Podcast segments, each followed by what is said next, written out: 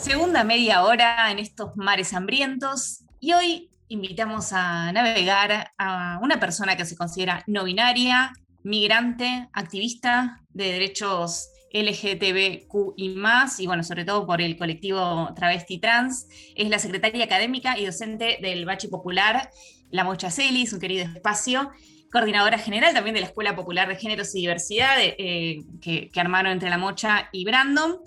Bueno, docente, investigadora en la UBA y en UNTREF, y doctoranda en educación. ¿Algo más? Le damos la bienvenida así a Manu Mireles a estos mares hambrientos. Un placer, muchísimas gracias por la invitación, me encanta charlar con ustedes. Igualmente, Manu. Eh, bueno, vamos a aclarar, sí, antes que nada que esta nota la estamos grabando eh, un poco antes del jueves, porque bueno, seguimos haciendo radio desde, desde nuestras casas y hago esta aclaración, ¿por qué? Porque este jueves arranca un super encuentro federal de educación que se va a desarrollar hasta el día sábado 17 de julio de manera virtual y es el primer encuentro federal de educación travesti trans que se llama Repensando la educación desde las pedagogías feministas y transfeministas. Y bueno, queremos saber eh, qué onda, cuál es la propuesta concreta para estos días de encuentro, por un lado, Manu, y por otro, además de la propuesta, em, quiero anclar, digamos, tu respuesta a, establecer un vínculo directo de por qué es importante hablar de educación en estos tiempos, ¿no? ¿Por qué educación y trabajo vienen de la mano en este momento? Eh, donde, bueno, tenemos una ley de cupo laboral, travesti trans, y, no viene deslindado, ¿no? De la educación. Así que, bueno, eh, escuchamos. No, bueno, muchísimas gracias. Yo les quiero contar que el primer encuentro federal de educación travesti trans llega después de muchos años de gestión, ¿no? Este, mm. Igual que la ley de cupo. Eh, pensemos que la ley de inclusión de cupo, cupo laboral travesti trans llega después de mm, al menos nueve años que se presentó el primer proyecto, lo presentó Diana Zacayán en provincia de Buenos Aires. Así que para nosotros es como fundamental pensar la educación este, desde un lugar integral. Y cuando, y cuando decimos esto, estamos pensando en términos de garantía de derechos. Es decir, la educación, si pensamos incluso en el, propio recorrido de la Mocha Celis, ha sido como la llave o la puerta de entrada a muchos otros derechos. Incluso cuando pensamos la Mocha, que bueno, comienza, comienza siendo un bachillerato popular travesti trans y hoy en día es una asociación civil, es, mm. un, es, un, espacio que desde el Vamos comenzó no solamente a, a, a sumar a incorporar, a, a, pensar con el colectivo travesti trans y no binario, sino con muchas otras personas del movimiento bellero, personas afro, personas migrantes, en definitiva, este, comenzamos a pensarnos desde esta lógica más interseccional que proponen los feminismos, pero también comenzamos a pensar en, en una lógica que incluye hablar de la salud, hablar del acceso a la producción intelectual, al arte, a la cultura. Así que yo creo que es muy necesario pensar los marcos normativos en términos de luchas sociales o de los alcances que ha tenido también el activismo. Digo, yo no, hoy si me pongo a pensar en Argentina, no hay ningún marco, marco normativo de estos que estamos orgullosos porque son de avanzada en el mundo que no haya sido fruto de muchísimos años de militancia.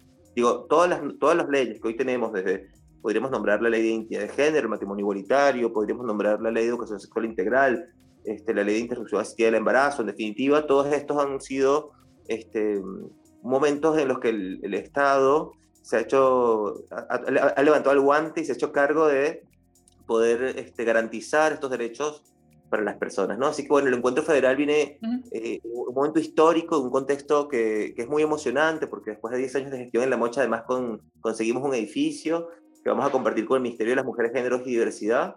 El Ministerio de Educación cede eh, eh, parte de ese edificio para que funcione La Mocha Celis, y allí eh, nos pasa algo que es que ya desde hace muchos años, dentro del territorio nacional y también en América Latina, hay muchas personas y, organizaciones que se han acercado a nosotros para pensar la educación desde esta lógica que nosotros proponemos, ¿no? Desde la mirada transfeminista.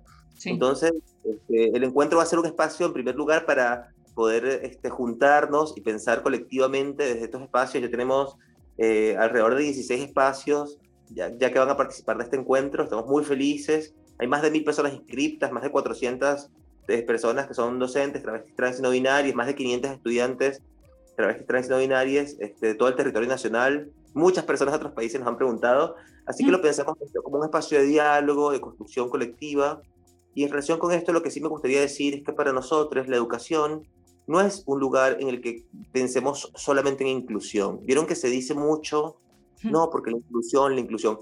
Acá no estamos queriendo que haya más personas trans en las escuelas que tenemos hoy. Lo que queremos es que las escuelas cambien. Queremos tener otro sistema educativo. Queremos que las escuelas sean espacios capaces de abrazar, de albergar, de contener, de valorar a todas las personas. Y eso, por supuesto, tiene un punto de partida en el caso de nuestra propuesta político-pedagógica, nuestro proyecto este, de la Mocha Celis, un anclaje también en las disidencias sexogenéricas. Así que va por ahí, ¿no? Va por pensar este, qué pasa con el deseo en los espacios educativos, ¿no? ¿Qué pasa con, con los espacios de preguntas y de construcción colectiva? Este, ¿no? Para nosotros es muy importante tener una lectura crítica en relación con, con la pedagogía. Y, la experiencia es que las escuelas suelen ser escuelas que escuchan, que, que, que, hablan solamente. Y queremos escuelas que escuchan, ¿no? Queremos justamente escuelas que sean capaces de poder también tener en cuenta las necesidades, las trayectorias particulares, los recorridos de las personas que somos parte de, esos espacios. ¿no?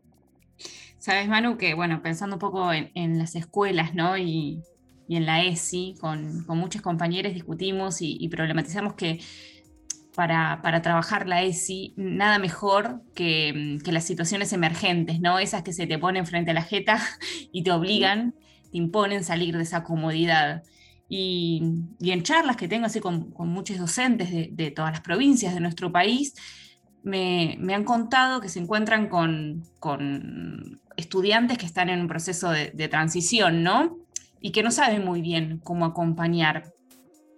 Eh, ¿Se te ocurre qué sugerencias podrías darle a, a los docentes, a equipos institucionales que quizás puedan estar escuchando esta nota, para romper con lógicas binarias y también para, para acompañar transiciones de estudiantes desde lo personal, desde lo amoroso eh, y también desde las lógicas institucionales. ¿Qué consejo se te ocurre? ¿Qué sugerencia? A mí se me ocurren varias cosas. La primera que se me ocurre es que necesitamos poder revisar el marco normativo, porque muchas veces los, escuelas, los colegios no saben ni siquiera cómo apuntar a una persona que tiene un que declara un nombre distinto al que dice el documento. Esto lo dice claramente la ley de identidad de género este, por ejemplo, ¿no? Entonces, esa es una primera cuestión, leer la ley para entender que siempre que una persona que trabaja en el ámbito de la docencia acompaña el recorrido de una persona travesti trans o no binaria que está en algún tipo de transición, está, está, hay un marco normativo que respalda esto. Ni hablar de lo que, hablar de educación sexual integral no es solamente hablar de, reproducción o de género, ¿no? Es hablar de identidad, es hablar de efectividad, es hablar de quiénes somos, es hablar del cuidado del cuerpo. Así que acá hay un montón de temas que son, como, como bien decías, muy buenas oportunidades para abordarlo. Yo creo que tenemos que comenzar a habituarnos, por ejemplo, cuando comenzamos a dar clases, a contar cuáles son nuestros pronombres y a preguntar los pronombres de las personas. Eso es una buena práctica para poder respetar la identidad de las personas. Y otra buena práctica me parece que es justamente hacer visible, poder hablar de estos temas, porque ya cuando, cuando, yo recuerdo que cuando yo estudiaba, una de las cosas que no entendía era cómo podía yo existir en un mundo en el que lo que yo sentía no tenía ningún correlato con lo que me contaban, ¿no? Me marcaban como una, una, un círculo celeste y un círculo rosa con el que yo no me identificaba, y esto lo digo como una metáfora de todo lo que implica las, la construcción cultural del género, ¿no? Los, la reproducción de estereotipos también. Sí. Entonces, por ejemplo, sumar personas este, travestis y y no binarias a los ámbitos este, de las escuelas me parece fundamental poder recuperar relatos. Por ejemplo, Susie Shock tiene una gran cantidad de producción de cuentos, de poesía, de música. recuperar. Yo creo que poder eh, poner en valor justamente las trayectorias, los recorridos de personas travestis y trans es un buen puntapié para hablar de estos temas, ¿no? Y creo que siempre en el ámbito educativo, que también seguimos igual teniendo eh, sectores muy conservadores, es muy importante que nos podamos apoyar y acompañar de lo que tiene que ver con la norma, ¿no? Entonces yo te pregunto, ¿Por qué ninguna familia hoy discute si sus hijos tienen que recibir o no clases de matemática o recibir clases de geografía? Pero la ESI, que se propone de hecho como transversal a la estructura educativa, se sigue este, discutiendo en ese sentido, ¿no? Yo creo que las discusiones tendrían que ser otras. Las discusiones tendrían que ser cómo profundizamos, que podamos este, contener y acompañar los recorridos de, la, de, las, de las personas desde su deseo y desde que puedan expresarse y ser quienes quieren ser, ¿no? La sociedad argentina ya es una sociedad diversa, eso no, no es de ahora, no es algo que está pasando ahora. Eh, lo que tenemos son instituciones educativas que hasta ahora no han sabido eh, hacerse cargo de potenciar, de valorar, de respetar esa diversidad. Y Manu, sí, tal cual. Eh, Manu, acá Gaby Franchini te saluda. ¿Cómo estás? Eh, como, como comentabas antes, La Mocha cumplió 10 años y hay edificio nuevo. Queríamos saber un poquito más y si podíamos eh, profundizar un poco sobre, sobre eso. El edificio nuevo en el barrio de Balvanera, en Once, tal vez. Sí, sí, sí. Eh, eh, jugando, decía pues el otro día que las trabas estamos condenadas a estar al lado de los trenes porque la mocha antes quedó claro, al, lado del tren de Chicarita y estamos muy felices, estamos muy felices. Es un edificio que recién va a poder estar para habitarse el año próximo, dicen que en marzo, pero nos dicen que, como hay que hacer algo de obra, unos meses más, y es una gran emoción porque fíjense que estamos pensando cuáles son las aulas que queremos tener, cuáles son los espacios. La Mocha pensemos que es un, un proyecto socioeducativo que tiene espacios de formación en arte, en oficios, este, tiene este, equipos de abogados, médicos, trabajadores sociales, tiene por supuesto materias también, digamos, en, términos de la currícula formal.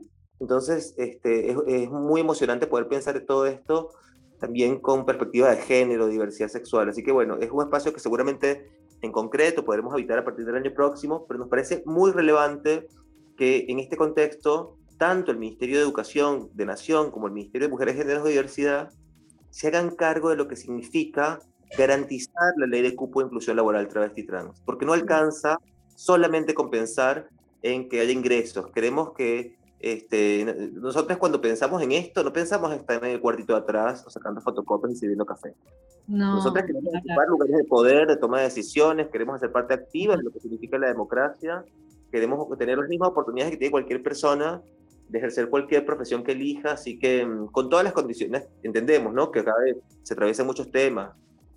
Es imposible no hablar de, hablar de esto y no pensar en la justicia social también, ¿no? Pero de cualquier manera, nos estamos pensando así, como integralmente. Fíjense que la mocha, por ejemplo, eh, existió antes de la ley de identidad de género y nosotros tenemos un área de inserción, inserción laboral antes de que hubiese una ley de cupo laboral. O sea, que son cosas en las que nosotros estamos pensando, construyéndonos y y de construyéndonos y, tejiendo ya hace muchos años, porque nos, parece que es el camino. ¿no? Yo, yo les cuento que es una gran alegría por muchos motivos, pero la, Mocha cada vez más tiene más estudiantes. Antes de la pandemia, por ejemplo, nosotros teníamos 101 estudiantes y actualmente nuestra matrícula, es de 400 este, personas.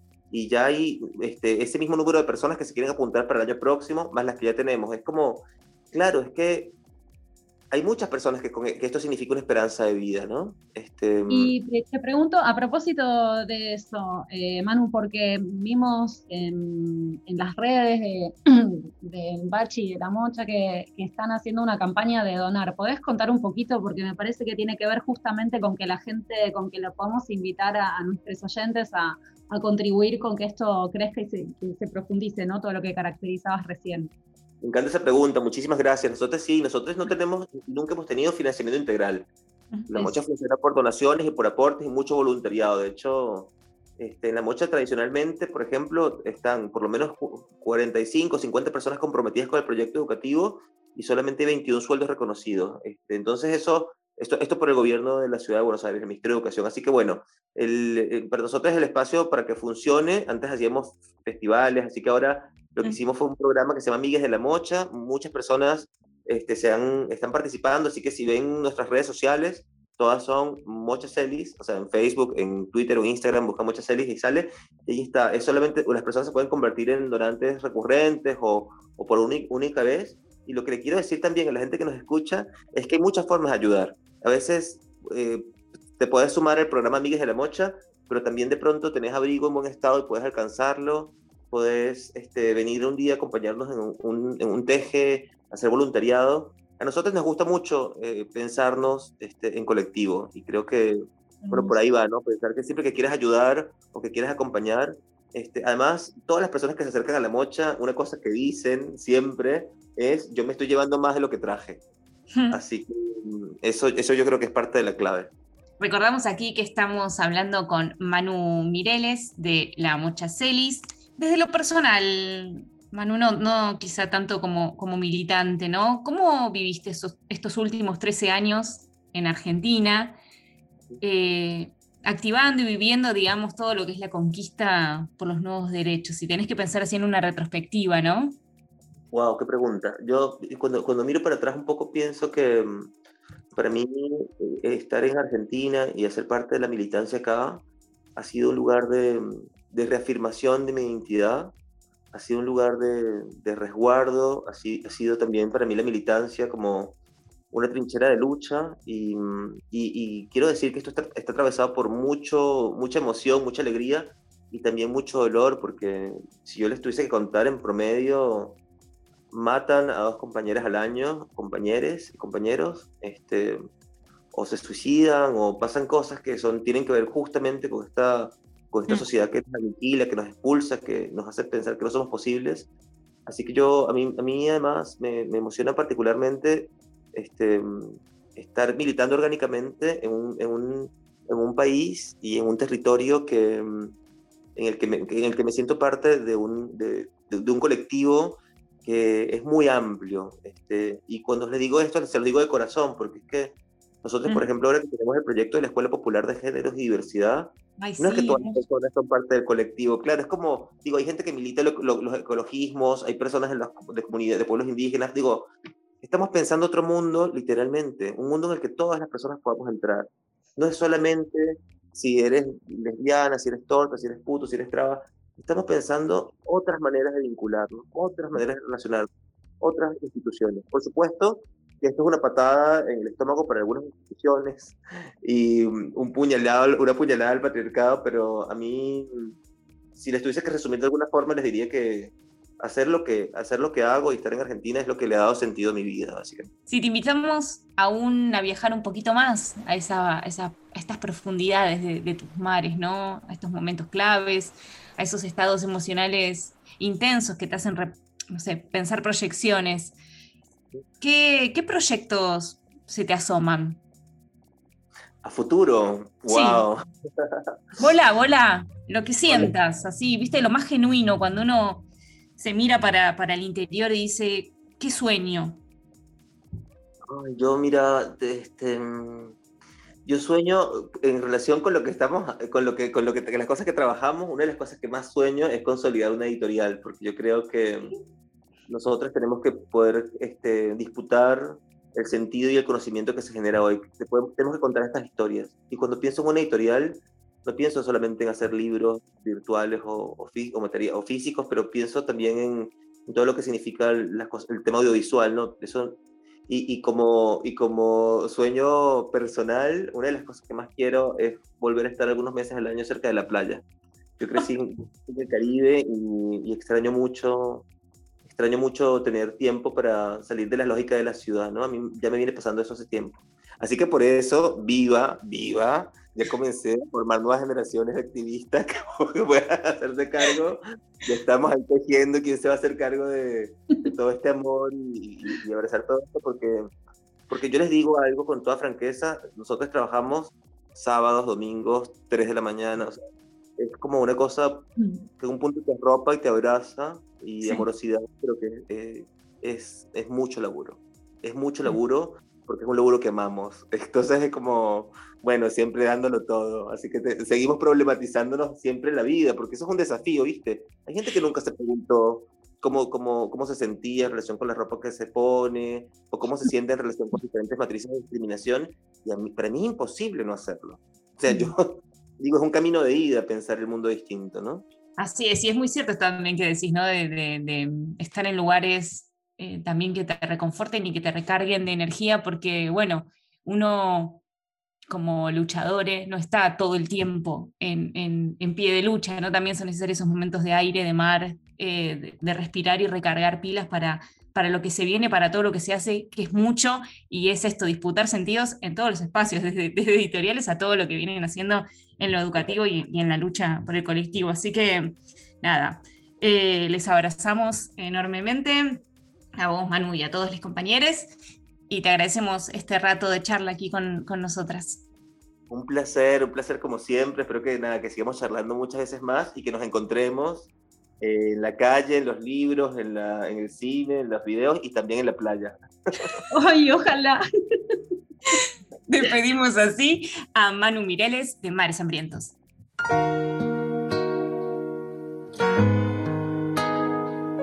Soy de casa pequeña, familia laburante, de madre guerrera, abuelos inmigrantes, de vida dura, años de dictadura, infancia heavy, síntomas que aún perduran, siempre rozando la locura, siempre supe que el amor todo lo cura. Ellos querían una niña casta y pura y salió animal, única, lúdica, música y pensante. Vivo la vida cada instante, soy el ovario parlante. Dicen que soy rara, me gusta estar sola. No tengo marido, tengo amante, soy lo que parió mi vieja, soy lo que yo inventé. Soy cada lágrima que derramé, soy cada compás de este tema, soy la que suena cuando vos querés. Yo soy.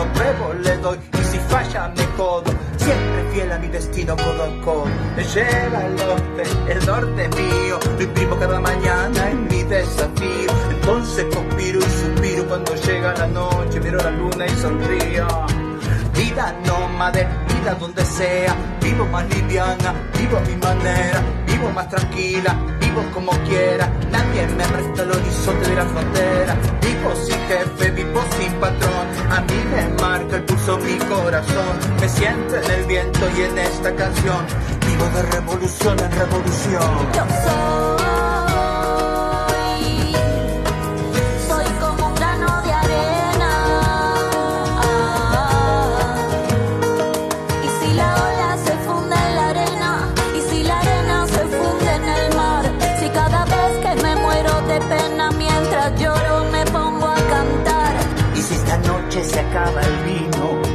Esta noche me cierra el bar. Cierro los ojos, conozco el camino de vuelta al mar. Yo soy.